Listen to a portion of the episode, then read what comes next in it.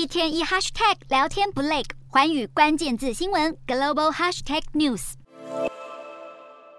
练习场上认真的练球，阿根廷的足球队员们恐怕想不到，他们的肤色竟然会成为话题。有美国学者在《华盛顿邮报》投书，点出了阿根廷队没有非洲裔球员的现象。不过，这也被阿根廷的政党揶揄说：“我们不是迪士尼。”其实，阿根廷的非洲裔人口确实很少。根据二零二零年的调查，只有十七万人，占了总人口的百分之零点四。